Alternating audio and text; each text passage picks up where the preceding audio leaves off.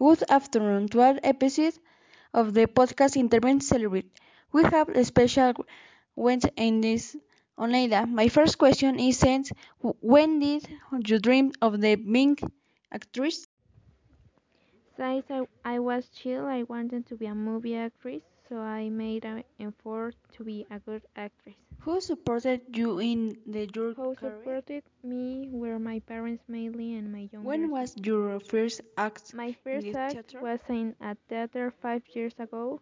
Thanks to my performance, I won a place in the audition.